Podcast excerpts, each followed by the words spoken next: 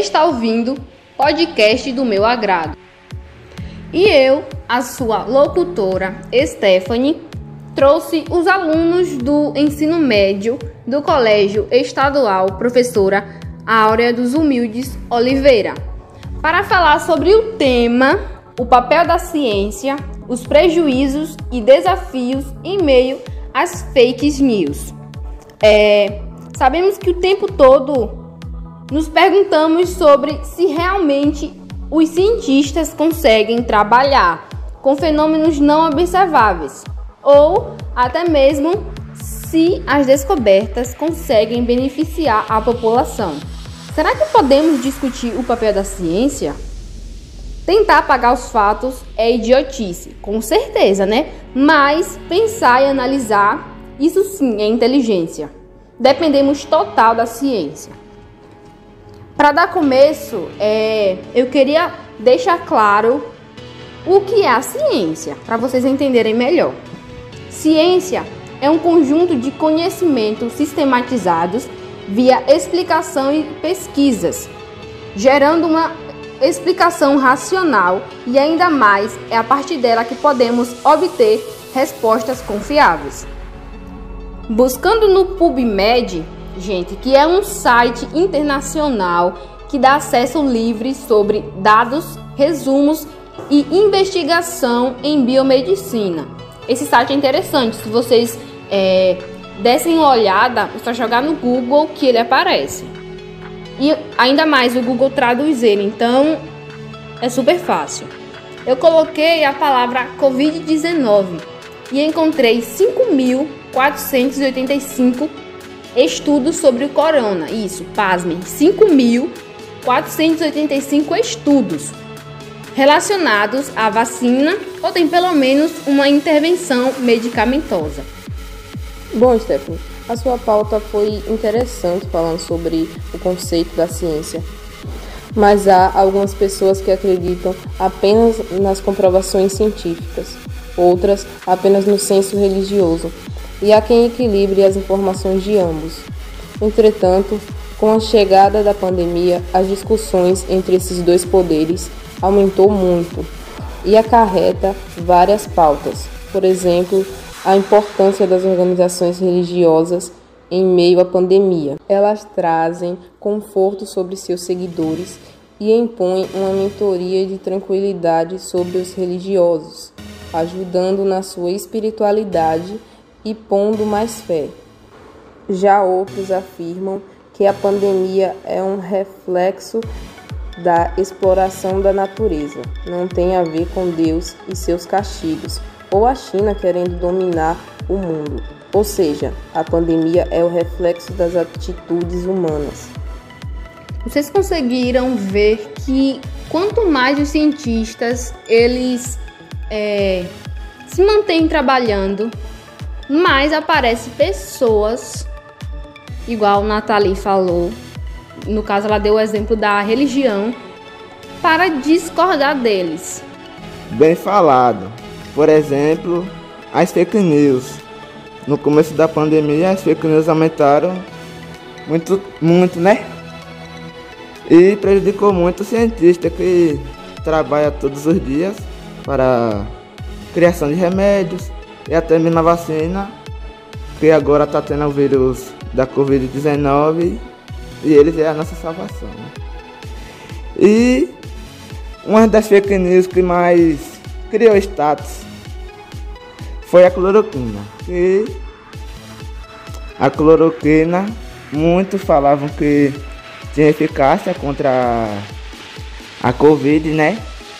Que salvava vidas e tal, mas na verdade, mas na verdade era ineficácia. Ela não tem nada a ver. Em vez de ela fazer o bem, ela ia fazer o mal contra a pessoa e ia matá-la. Que fazia parte da, do tratamento precoce, que era apoiado pelo governo Bolsonaro, né? E fazia falando que a cloroquina era algo, a salvação do mundo e tal.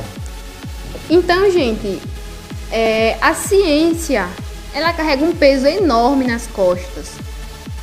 Vocês podem muito bem perceber que elas é, os cientistas têm o dever de trazer, né, uma resposta exata para a população. Alguns dos problemas são causados pelos poderes políticos, e o protagonista nesse cenário é o presidente Jair Bolsonaro.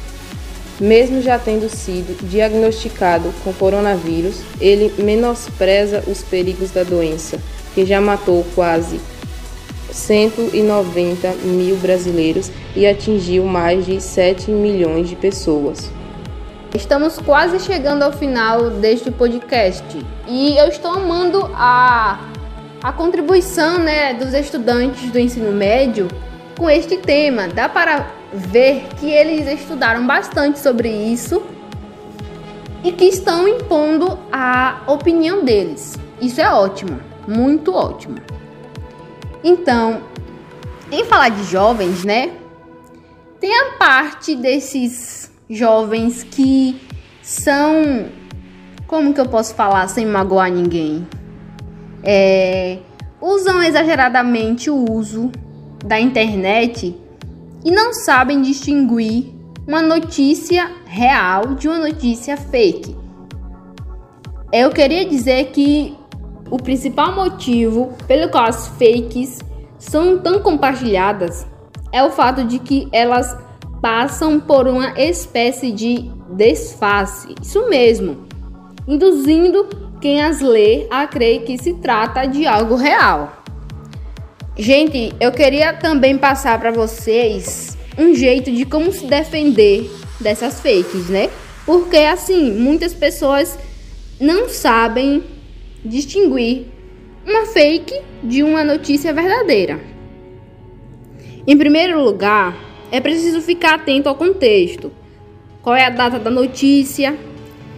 É, conteúdos verdadeiros são tirados do contexto no qual foram publicados. Além disso, notícias fa falsas não costumam fazer referências e datas concretas usando palavras vagas como hoje ou ontem. Então fiquem ligados. Da mesma maneira, recursos chamativos como emojis e caixa alta devem ativar o alerta. É, textos jornalísticos sérios dificilmente fazem o uso desses recursos. O mesmo se aplica a pedidos de máxima difusão. Sempre que o conteúdo pedir que use o usuário Compartilhe com o máximo de pessoa possível. É preciso suspeitar. Isso mesmo, gente. É, eu queria que vocês pensassem muito, mas muito mesmo, antes de espalhar qualquer notícia. A ciência é essencial para compreender os seus efeitos e buscar soluções. Uma dessas mudanças foi o trabalho dobrado dos cientistas, tanto para avaliar os efeitos da doença quanto os impactos econômicos e sociais dessa pandemia.